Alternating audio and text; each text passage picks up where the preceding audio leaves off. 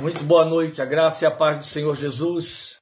Muito bem-vindos, a graça do Senhor Jesus seja sobre todos vocês, sobre cada um de nós, e a sua graça esteja sobre nós durante toda a exposição do nosso texto, do nosso estudo desta noite. Hoje nós estamos encerrando o nosso estudo em Efésios, e eu já quero antecipar aqui, já que eu vou me estender na exposição do texto, para agradecer a sua companhia, porque vocês que eh, assiduamente vem participando ao longo de todo este tempo em que temos estudado esta carta, já de longa data, não é? desde o início do ano passado, é, vocês têm visto quanta riqueza, quanta coisa linda tem acontecido e tem provado com isso sua sede, sua fome espiritual, sua seriedade com as coisas de Deus. Porque não há porquê, nem tenho, a esta altura da vida, eu não quero perder tempo com crentes rasos. O que eu quero dizer com crentes rasos, eu não estou diminuindo ninguém é aquele que não está interessado nas coisas de Deus, aquele que está interessado em usufruir o balcão da fé que muitas igrejas oferecem para que ele possa ter algum proveito da sua confissão. Mas ele não tem comprometimento, ele não está em aliança, ele não está envolvido com a convicção de uma vida eterna. E aí, aliás, ele aqui é bem longe dele. E aí traz conteúdos e tem um discurso que é empobrecedor, que é uma confissão falsa que está declaradamente decidida por Paulo como outro evangelho que temos que considerar anátema. E então, quando a gente encontra crentes interessados em crescer na fé, em se empenhar, em gastar tempo, separar esse tempo para ouvir, isso é muito honroso, é muito gratificante, é muito atraente. Outro tanto serve muito de estímulo para mim. Se eu não tivesse certeza de que há um grupo de participantes interessados, operosamente envolvidos em ouvir, não tinha por que gastar tanto tempo e tanta verbalização fazendo essas exposições. Então, sou grato por sua companhia, que me é altamente estimulante. Quando preparo esses estudos, estou pensando em você com absoluta certeza, esteja certo disso. Grato pelas orações, aqueles que, tendo ouvido nossas notícias, diz que estão orando. Vou fazer a cirurgia nos olhos, provavelmente em julho, não pode ser antes, para retirar cataratas e colocar lentes implantadas, para que possa então voltar a ter o meu campo visual aberto para a minha leitura, para dirigir meu carro, para poder viver como se deve, né? A gente descobre coisas muito bonitas nesse terreno. O meu médico me explicou algo que eu não sabia, que a gente investe, usa 75% do cérebro para ver. 75% da, das energias neuronais são ocupadas em nos levar a, a ver.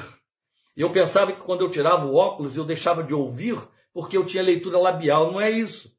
É porque quando você tira o óculos, esses 75% aumentam. O cérebro investe tanto mais do que tem nos olhos para que possa aumentar a sua acuidade visual que as outras coisas se perdem. Então a audição cai, outras coisas mais caem. É muito interessante. Isso explica porque a própria psicologia já diz que aquilo que é falado tem muito menos, é, aquilo que é ouvido tem muito menos proveito do que o que é lido. De fato. Para ouvir, você usa os ouvidos que estão só nos 25% do seu cérebro. Olha que interessante. Mas para ler, você está trabalhando com 75% deles, você está lendo a mensagem grafada. E é onde Deus se ocupou em nos trazer uma mensagem grafada. E eu acredito muito no texto escrito por isso. Ele aprofunda muito mais o conhecimento, muito mais. Ele se fixa e você pode voltar a ele vezes sem conta. É muito importante. Grato por sua participação. Agora convido você a abrir sua Bíblia aí em Filipenses capítulo 6, versículo 17. Seria a nossa parte 44, mas será a parte final, porque fechamos então a nossa caminhada em Efésios aqui com o fechamento da toda a armadura de Deus e da luta no mundo espiritual. E o texto diz: usem o capacete da salvação e a espada do Espírito, que é a palavra de Deus. É um versículo pequeno, mas com dois dos, dos, três adereços externos. Lembram? Falamos disso semana passada. Não posso voltar lá, senão o nosso tempo já vai se comprometer. Usem o capacete da salvação e a espada do Espírito, que é a palavra de Deus. Antigas versões, você a tem aí, coloca uma palavrinha muito especial. Usem também. É um advérbio que desapareceu na minha versão. Usem também o capacete da salvação. Que coisa bonita. Eu vou introduzir isso aqui com uma história que me é muito particular, muito pessoal e muito gratificante. Ela me marcou para sempre. A maioria que me tem ouvido já sabe de que eu vou falar. Quando eu é, deixei minha carreira secular para estudar no seminário, me preparar para o ministério pastoral, eu deixei meus amigos de trabalho bem chocados, bem abatidos. Era muito querido, graças a Deus, dentro da empresa onde trabalhei muitos anos. E até na igreja, né? Muita gente ficou sentidos, parentes deixaram de entender. O importante é que eu fui. Fui embora para o Nordeste, fui estudar, fui me preparar. E quando voltei, né, quatro anos depois que eu saí da empresa, eu ia ter meu culto de ordenação que vamos completar, comemorar em janeiro 40 anos dessa ordenação. Glória a Deus. Olha de quanto tempo atrás eu estou falando, 40 anos passados. E aí a primeira coisa que me ocorreu foi ir ao estaleiro onde eu trabalhei e levar convites desta ordenação para os meus amigos que eu deixei lá. Por quê? Porque lá dentro nós tínhamos uma igreja evangélica, um templo construído pela direção da empresa, onde nós, os evangélicos, nos reuníamos todo dia 30 minutos no intervalo do almoço para realizar um culto onde tínhamos coral e pregação. E eu fui um dos pregadores mais frequentes daquele púlpito durante os anos em que trabalhei ali, ganhando muita vida, muitas vidas para o Senhor. Coisa muito linda. Então eu achei que eu tinha a obrigação de ir lá fazer essa, esse convite para que eles pudessem participar e ver a consumação daquilo que me levou a fazer a renúncia que eu fiz e que deixou eles tão abatidos. E lá fui eu. Peguei meu capacete, que eles, são, eles nos obrigam a usar o capacete para entrar na empresa, consegui a liberação. E cheguei bem no horário do almoço para poder ir lá no culto na igreja. Quando o presidente da igreja, que tinha um presidente que era eleito a cada ano, quando o presidente da igreja me viu, ah, nós temos aqui hoje o irmão Kleber, ele vai ocupar o púlpito e vai pregar para nós. Eu não tinha nem de leve pensado que ele faria uma coisa dessas comigo, mesmo porque não sabia nem quem era o presidente no momento. E aí me pôs sentado lá com ele, atrás do púlpito, né? A igrejinha encheu, como sempre, na hora do almoço ficava lotada. Aqueles homens todos com seus uniformes é, engraxados, né? cheios de graxa. E eu dizia, vocês têm graça e graxa, e a roupa suja de graxa, e o capacete colocado no joelho, cada um deles, que não se podia atravessar os pátios sem capacete. Sentados na minha frente. E eu sentado ali atrás, esperando a oportunidade de falar, e preocupado, mas eu não estava preparado, nem Bíblia levei. Eu disse, eu vou pregar o quê aqui? Meu Deus, o que, é que eu vou dizer para esses homens? Eu só posso falar cinco minutinhos, no máximo dez, o que para mim é uma tortura, né? E aí eu falei, o que, é que eu vou falar, o que, é que eu vou falar? E comecei a olhar para eles, todos sentados na minha frente, com o capacete no, no joelho, me olhando lá, olhando para o púlpito, e me ocorreu Efésios 6,17. Tomai também o capacete da salvação. Preguei como nunca, nos dez minutos que me foram dados, mostrando para eles a razão porque eles eram obrigados por leis externas da, internas da empresa a usarem o capacete o tempo todo. E mostrei para eles como que aquele capacete era inútil para protegê-los de algo que lhes faltava de fato na cabeça, o capacete da salvação. Eu disse se é imprescindível vocês usarem esse capacete para que sobrevivam Voltem para casa, para seus lares, no final de um dia de trabalho onde há tantos riscos e há. Entendam que precisam tomar também o capacete da salvação para uma travessia pela vida que é eterna, para uma vida eterna. E o capacete possa lhes garantir para essa vida eterna. E preguei. E no final, como era quase como obrigatório, fazia parte da nossa liturgia, fiz o apelo. Alguns dos visitantes, que sempre tinha visitante, foram à frente, orei por eles, o culto se encerrou, fiz o meu convite e fui embora. Passaram anos, não foram poucos anos. Fui pregar numa igreja, num dos bairros da nossa cidade, num culto de missões feito pelos jovens daquela igreja, uma igreja presbiteriana. Lá, para minha surpresa, encontrei Lília, que estava há poucos dias começando a frequentar a minha igreja. E aí acabou que ela me viu ali, que ela não sabia que eu era o pregador daquela noite. Ela foi porque quis visitar um sábado e me encontrou lá e preguei uma mensagem qualquer, da qual não me lembro hoje com exatidão, era Ezequiel. E quando terminei, que eu estava indo embora, o povo já todo tinha saído, eu fui saindo também pelo salão, conversei com Lília um pouquinho perto da porta, e um rapaz moreno sentado no último banco não se levantou, não saiu, continuou lá. E aí quando eu ia passando, ele segurou o meu braço perto do cotovelo, olhou para mim e disse assim: Tomai também o capacete da salvação Olhei para ele e falei, amém, meu irmão, amém. Eu não entendi, né? Por que, que ele disse isso? Aí ele falou, eu estava lá, pastor. Eu fui um dos que foi à frente do dia que o senhor pregou esta palavra no estaleiro, eu trabalho lá e fez este apelo. E desde aquele dia eu sou um crente em Jesus e frequento esta igreja aqui. Vocês não imaginem como que eu fui para casa aquela noite. Coração explodindo. Se eu não tivesse aquela reunião ali, já alguns anos depois, eu jamais saberia disso, talvez só no céu. Como encheu o meu coração de prazer e de alegria. Isso é para você já entender que significado profundo tem essa orientação de Paulo aqui para nós? Lamentando o fato de que a minha versão tirou o advérbio. Usem também o capacete da salvação. Quer dizer, além de usar o escudo da fé, que vimos semana passada, usem também o capacete da salvação e a espada do Espírito, que é a palavra de Deus, ele deixou claro aí. Então veja bem, ele está fazendo o fechamento de toda a armadura de Deus, trabalhando com esses três últimos adereços. Já vimos o escudo da fé semana passada e agora nós vamos ver o capacete da salvação e a espada do Espírito. Então nós temos diante de nós isso aí exatamente, o capacete da salvação, conforme a metáfora criada pelo apóstolo. Fica evidente que dentro de sua visão geral do soldado cristão, a indumentária salta seus olhos, é claro, a partir, já temos falado isso, da armadura do soldado romano que ele tinha ali diante de si. Logo, fica até mais claro por que, que ele tem de dar esse reforço. Tomem também o capacete da salvação. Você tente, me acompanhe aqui, tente imaginar. Paulo sempre acompanhado de dois soldados romanos devidamente aparamentados, vendo aqueles soldados vestidos ao lado dele, com todos os paramentos menos o capacete.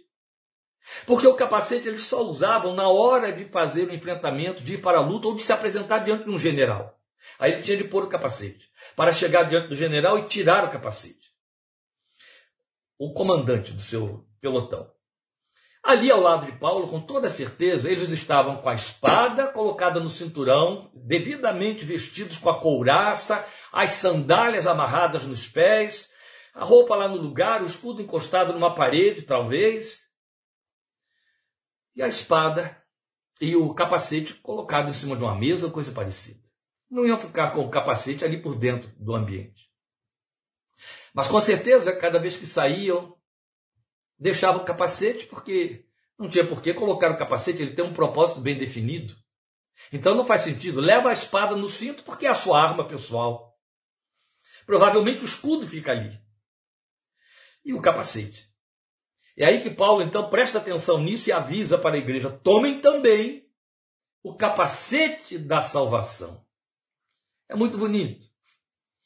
Veja, há toda uma lógica para o capacete ser observado como o penúltimo adereço. Ou logo após o escudo. Melhor colocando, logo após o escudo. O escudo, por ser de corpo inteiro, já vimos isso aqui, já falamos, protegia o soldado no todo, da cabeça aos pés. Mas a cabeça precisava de um reforço especial por conta do combate corpo a corpo, onde esse escudo já não era mais usado. Ele era substituído pelo broquel, um escudo pequeno de que Paulo não faz uso. Não toca neste assunto porque ele já trabalhou com o escudo que era mais importante, não o broquel. Então era assim: na hora do avanço, o soldado pegava o escudo e se cobria para se proteger dos, dos dardos inflamados, das setas incendiárias que vinham.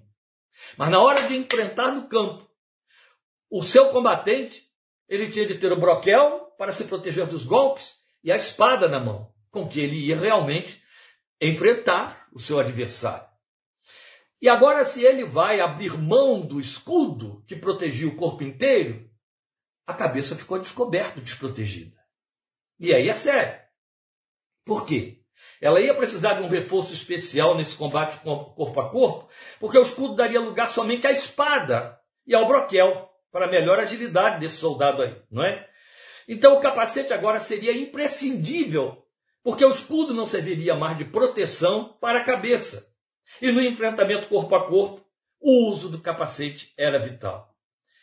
E aí ele o classifica como capacete da salvação.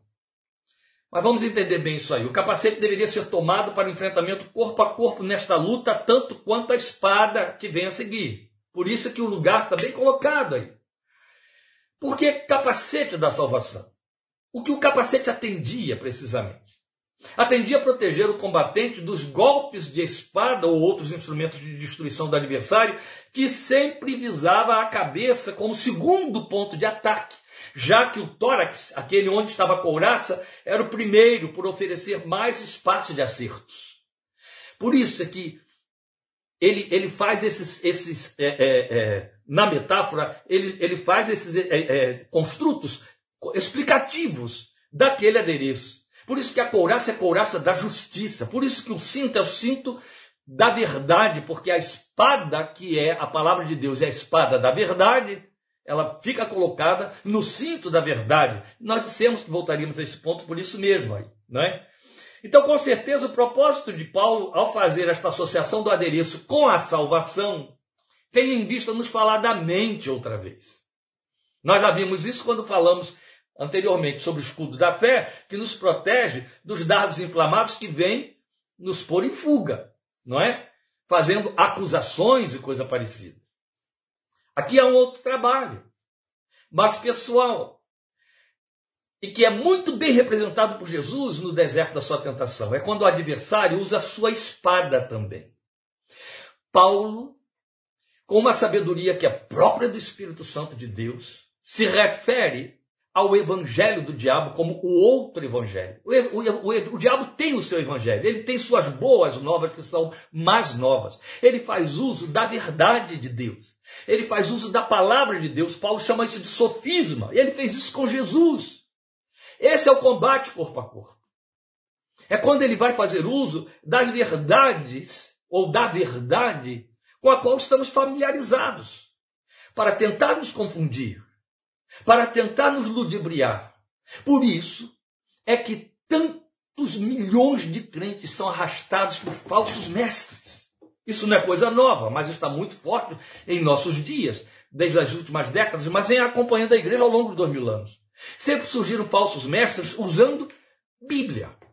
Usando os personagens da Bíblia quando não usam o texto bíblico propriamente, ou distorcido, reescrito.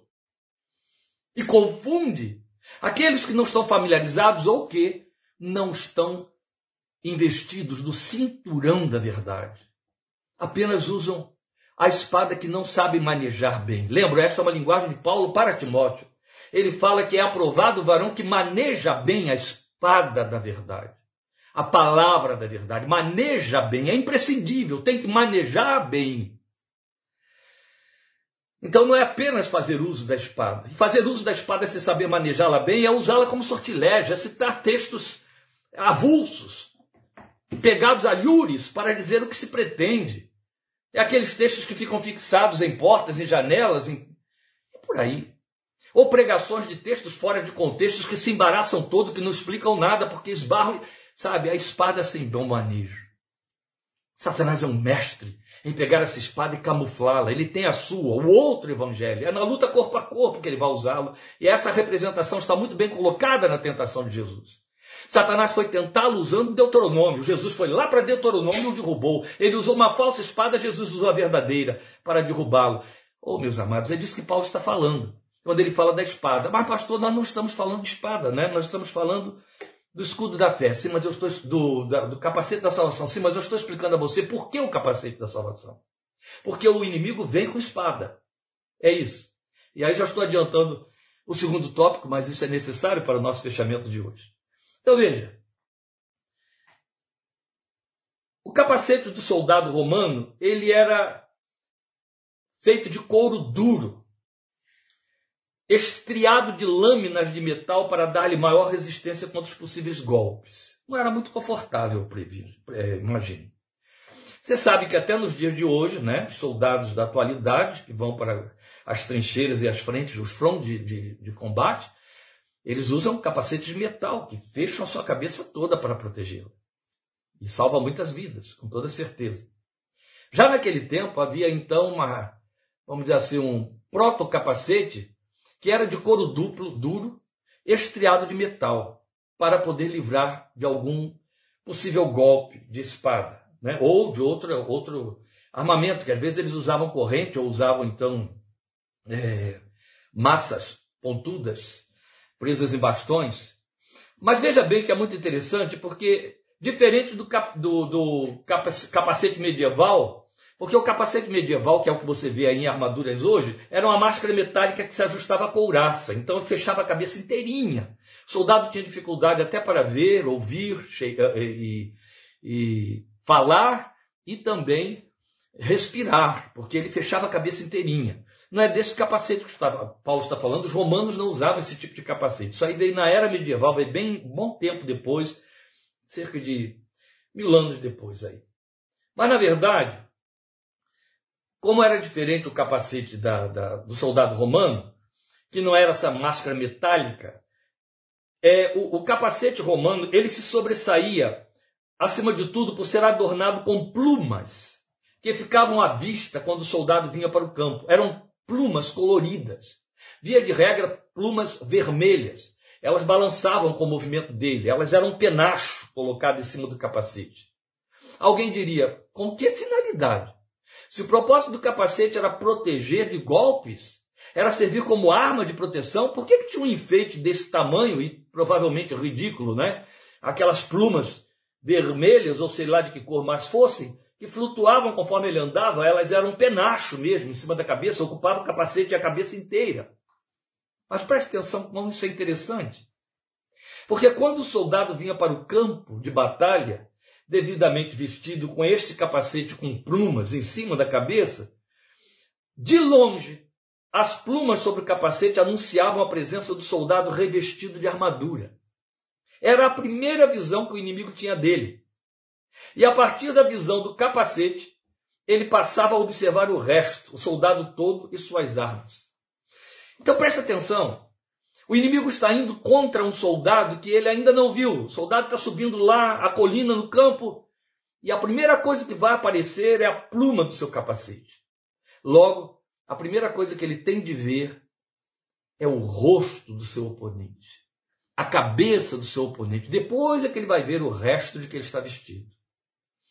As plumas em cima do capacete serviam de sinal, de advertência e de ameaça e de desvio de atenção para outras áreas, que no caso aí, na altura do tórax, broquel e espada na mão, ou a arma que ele estava usando escondida por detrás do broquel, para confundir o adversário. Então ele servia a um só tempo de proteção para a cabeça do soldado e de sinal para o adversário quanto à sua presença em campo. Aí valia como uma identificação da disposição do soldado para combater. Observe isso. É muito bonito. A razão do capacete era muito psicológica. Ela anunciava a disposição do soldado para combater. Se ele pôs o capacete, ele está dizendo: Eu estou indo contra você. Eu estou pronto. Aqui está a última coisa que eu coloquei na minha investidura. Eu estou pronto para lutar contra você. Então ele estava à vista. Ele não estava escondido, disfarçado. Ele não era um discípulo em secreto, disposto e altaneiro. Entende? O capacete anunciava quem ele era. É disso que Paulo está falando para mim e para você. É muito importante que o adversário saiba que você tem convicção da autoridade que lhe foi dada. Que a sua luta contra ele é luta não pessoalmente sua, mas a favor do reino com o qual você está aliado, porque o seu comandante, o seu general é com quem ele está lutando. Ele é o seu grande reforço. E eu e você nesta luta não passamos de escudeiros de Deus. Somos apenas os escudeiros.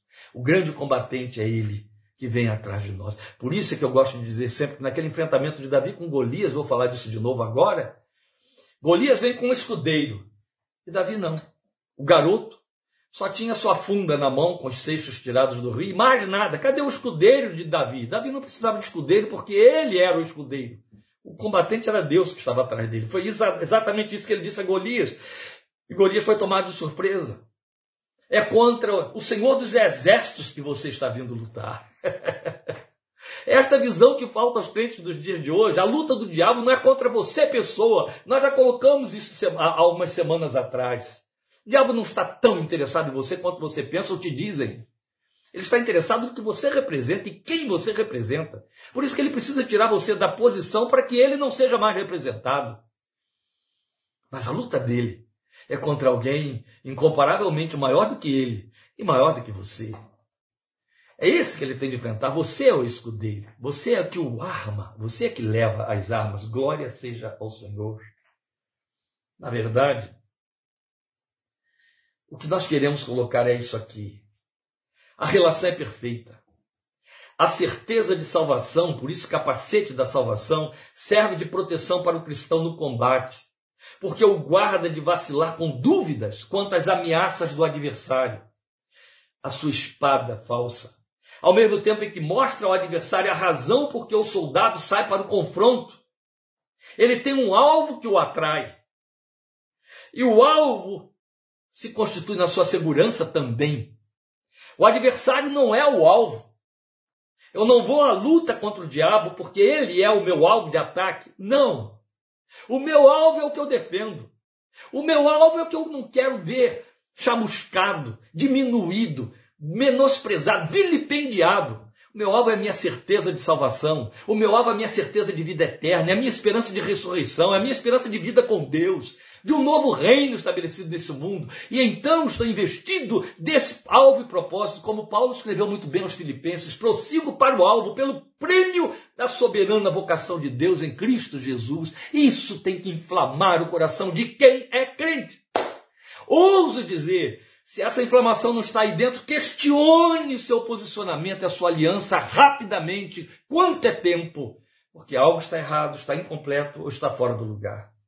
O alvo é a esperança do qual o soldado está guarnecido, que lhe dá ânimo para lutar em defesa dessa esperança, que é tudo para o que o evangelho alcançou a mim e a você, a ponto de Paulo dizer: "Estou estamos imbuídos da defesa do evangelho". Meus amados irmãos, já preguei vezes sem conta um número impossível de ser recuperado em termos de contabilidade sobre a salvação em Cristo Jesus. Mas o meu maior empenho, durante esses cultos evangelísticos ou não, ao longo de dezenas de anos, sempre foi a defesa do Evangelho de Cristo contra os enganadores, os dissimuladores e contra os inimigos desse Evangelho. Porque para isso nós fomos chamados. E se existe um tempo em que esse evangelho tem que ser defendido a ferro e a fogo, e eu estou me referindo a defender a ferro e a fogo, é contra a apostasia. Porque ela vai arrastar todos os incautos, pois ela está preparando o cenário para o anticristo que já está neste mundo. A Bíblia diz isso. O mau uso da palavra de Deus, o, descuido com o uso da palavra de Deus, as, os erros imperdoáveis por descuido, por conveniência, por dogmas doentios criados pelos homens, tem de ser denunciado e combatido. Uma enxurrada de superstições e de distorções invadiu o arraial de Deus e contaminou o povo. Novos bezerros de ouro foram construídos, enriquecendo, criando impérios evangelísticos, impérios ministeriais, que achincalha dizendo que são abençoados e que provam que estão aprovados por Deus pelas riquezas de que são detentores, que não passam de dinheiro tirado de bolsos de pessoas desprovidas de bens e providas de falsos sonhos, que eles alimentam muito bem. Não basta que a gente se proteja crendo na verdade, é preciso defender essa verdade, denunciar esses erros, proteger os fracos que se deixam enganar e que depois vão servir de tropeço para a fé lá na frente. Muito triste, muito triste. Então isso é muito sério. Pretender enfrentamento sem essa guarnição, o capacete da salvação, é partir para a perda de posição no primeiro golpe. É isso. É arriscar-se a deixar-se seduzir pelas falácias do tentador, porque ele vem com ciladas, ele vem acenando falsas promessas de conquistas temporais e mundanas. Como é triste. Você vê púlpitos e livros se ocupando de dar a crente promessas que o façam voltar a sua esperança e a sua fé para o seu próprio umbigo. E de vida eterna não sobra nada, de valores eternos nada, de justiça e santidade de Deus menos ainda. Foi tirada da pauta da nossa confissão a ideia e o conceito de pecado. E aqueles que pensam de forma diferente são apontados como se isso fosse pejorativo, para mim é uma honra, de puritanos ou religiosos. E esse povo vai respondendo com falências morais dentro de suas próprias casas e não enxergam nunca as quedas de seus filhos, as quedas da sua credibilidade, as confusões em que se metem, não veem nada disso. E aí correm atrás de missões novas, de novos, novas situações, de maiores reforços para encobrir isso, para nunca admitir de cara aberta que estão fora da posição, que abriram mão dos referenciais, dos marcos que a Bíblia manda não serem removidos. Eu me lembro de uma vez um pastor sentar diante de mim e dizer: minha igreja é totalmente diferente porque nós assumimos o slogan abaixo a tradição. Tradição é história. Se eu retirar a experiência de Abraão com Deus da minha história de fé, não vai ter validade alguma, nenhuma da história de fé do Novo Testamento. Porque a tradição da história de Deus com Moisés significa que, na mesma medida da fé que teve Moisés, eu tenho de andar. E a fé que teve Moisés o levou a deixar a sua posição, a desamparar-se para ficar no cuidado de Deus. Sai da tua terra, da casa de teu pai, da tua parentela, e vai para a terra que eu te mostrarei. Para de depender desta herança que te cerca e que te protege, e vem depender de mim, e deixa que eu seja o teu guia o teu orientador e não o teu pai, a tua parentela, as tuas raízes. Foi isso que Deus disse para Abraão, porque em ti serão benditas todas as famílias da terra. Você vai encontrar Jesus repetindo isso o tempo todo. Não foram vocês que me escolheram, fui eu que escolhi vocês para que vão e deem fruto, e o fruto de vocês permaneça ainda sábado, que será o dia de nossa live, não domingo, como já dissemos, mas sábado, sete e meia da noite. Falaremos sobre isso. Abre-me os olhos quando o Senhor também chega e diz para os seus discípulos: levantem seus olhos. Vocês estão olhando para a comida que, tem, que eu tenho de comer, para a bebida que eu tenho de beber. Eu tenho uma comida melhor do que essa. Levantem seus olhos, olhem os campos que já estão brancos para a ceifa. Então, quando você encontra um púlpito se ocupando em levar o crente a cobiçar as coisas espirituais em função de ser bem sucedido aqui debaixo do sol e poder depois dizer: Deus me abençoou. Você está ouvindo um outro evangelho. O preço é caro. O preço é compromisso com o desespero, com falência na fé, com perda de posição, com ateísmo. Com a experiência dos Gálatas. Corriam bem e se deixaram vacinar. Por isso mesmo, com muita inspiração, um poeta escreveu um hino entre nós, Ana Maria deve estar aí lembrando. Quantos que corriam bem de ti longe, agora estão Quantos que corriam bem, de ti longe agora vão, outros seguem que também sem amor e frios estão. Vem, ó vem, Jesus Senhor, nossas almas despertar com teu puro e santo amor. Ó, vem nos inflamar Oh, vem, sim, vem, nossas almas inflamar. Bem, o cântico, com todas as suas distorções, é uma oferta a mais. Depois eu passo o chapeuzinho aí. Voltando aqui para o que nós estamos pensando. Sem esse capacete da salvação, esses crentes estão sem alvo certo. Então qualquer proposta visível e sedutora os arrasta o golpe é na cabeça. E qualquer golpe na cabeça derruba. Depois nós temos como último adereço, e é melhor que eu entre nele agora, sem mais perda de tempo, e como não podia deixar de ser o último, que eu já adiantei um pouquinho, a espada do Espírito, a palavra de Deus. Paulo definiu muito bem claro aqui. Tomem a espada do Espírito, que é a palavra de Deus. Ah, pastor, mas a gente já viu isso lá, o cinturão da verdade.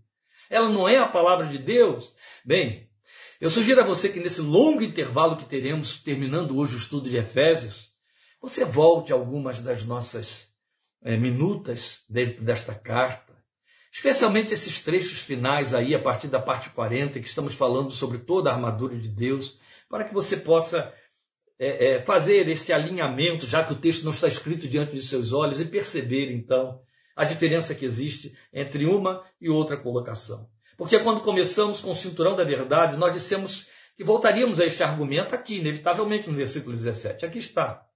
Mas não se trata de repetição. É onde se confundem alguns. Vai observar agora aqui que é muito importante. Veja, as nossas garantias, segundo Paulo está mostrando, começam pela palavra e se encerram pela palavra. Quando ele manda você pegar o primeiro adereço, ele manda você pegar o cinturão da verdade.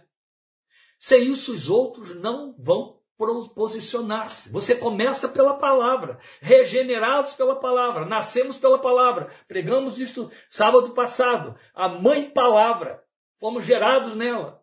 E ele encerra com a palavra. Você começa com a palavra e encerra com a palavra. Você percebe como são os dois extremos por onde a nossa fé corre, afinal de contas. Jesus é a palavra e ele é o autor e consumador da nossa fé. E aí, lembrando mais uma vez, Romanos 10, 17. A fé vem pelo ouvir e ouvir a pregação da palavra de Cristo. A gente corre bem dentro e somente dentro dessa esfera de ação. Palavra e palavra. Começo com ela e encerro por ela. Então, lá do cinturão são as convicções internas, íntimas, a verdade internalizada, como nós já vimos, aquela que forma você. Tá certo? Aquela que forma você. Aquela que te dá autoridade para usar o capacete da salvação, a segurança eterna. O que te faz não se sentir intimidado diante das ameaças da vida que existem o tempo todo, seja a nível de saúde, seja a nível financeiro, seja a nível afetivo, em todas as áreas estamos sob ameaças. Mas nós temos uma segurança e uma esperança que superam todas estas coisas. Por isso é que a paz de Deus excede todo entendimento e guarda as nossas mentes e o nosso coração. Glória a Deus. Então veja, é aqui que vai ficar mais definida a necessidade e a importância do capacete quando a gente fala dessa espada do Espírito que é a palavra de Deus. Aqui, a espada é a arma de ataque. E aí, mais uma vez, eu quero lembrar Jesus em sua tentação, como descrito em Mateus 4. É muito importante. Como nossa referência ilustrativa. Veja, Jesus estava guarnecido por convicções íntimas. Mas o tentador usou sua espada de engano, aquele outro evangelho de que eu falei, servindo-se de forma capciosa e distorcida da palavra de Deus, lá em Deuteronômio, e também no Salmo 91, são os dois textos que ele, de que ele faz uso, para seduzir mas o Filho de Deus se serviu da espada da palavra, em verdade, para contra-atacar e pô-la em retirada. Este é o uso particular da espada. É quando, de fato, você pode fazer uso do texto da palavra de Deus. Verbalizar o texto da palavra de Deus. Então, se o adversário ataca com blandícias, com sofismas, que é a mentira vestida de verdade, e seduções, é hora de nos servirmos do conhecimento que temos da palavra para contradizê-lo e fazê-lo retirar-se. É isso. Evidente é que isso só se faz possível se nós tivermos o cinturão da verdade devidamente colocado de forma prévia em seu lugar, para que ele dê sustentabilidade à espada. Usar verbetes da Bíblia sem estar impregnado desta verdade interiorizada, guarda a verdade no íntimo, lembram? É falso. É compromisso com a vergonha, com o embaraço, que o inimigo aciona assim, olha.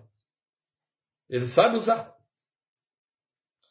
Agora sim, é possível, como fez o Senhor, lançar mão dos textos reveladores, proféticos e confrontadores da palavra de Deus, o que a boca pode bem fazer, uma vez que seja fruto da verdade guardada no íntimo de que nos fala o cinturão. O cinturão nos fala disso, da verdade guardada no íntimo.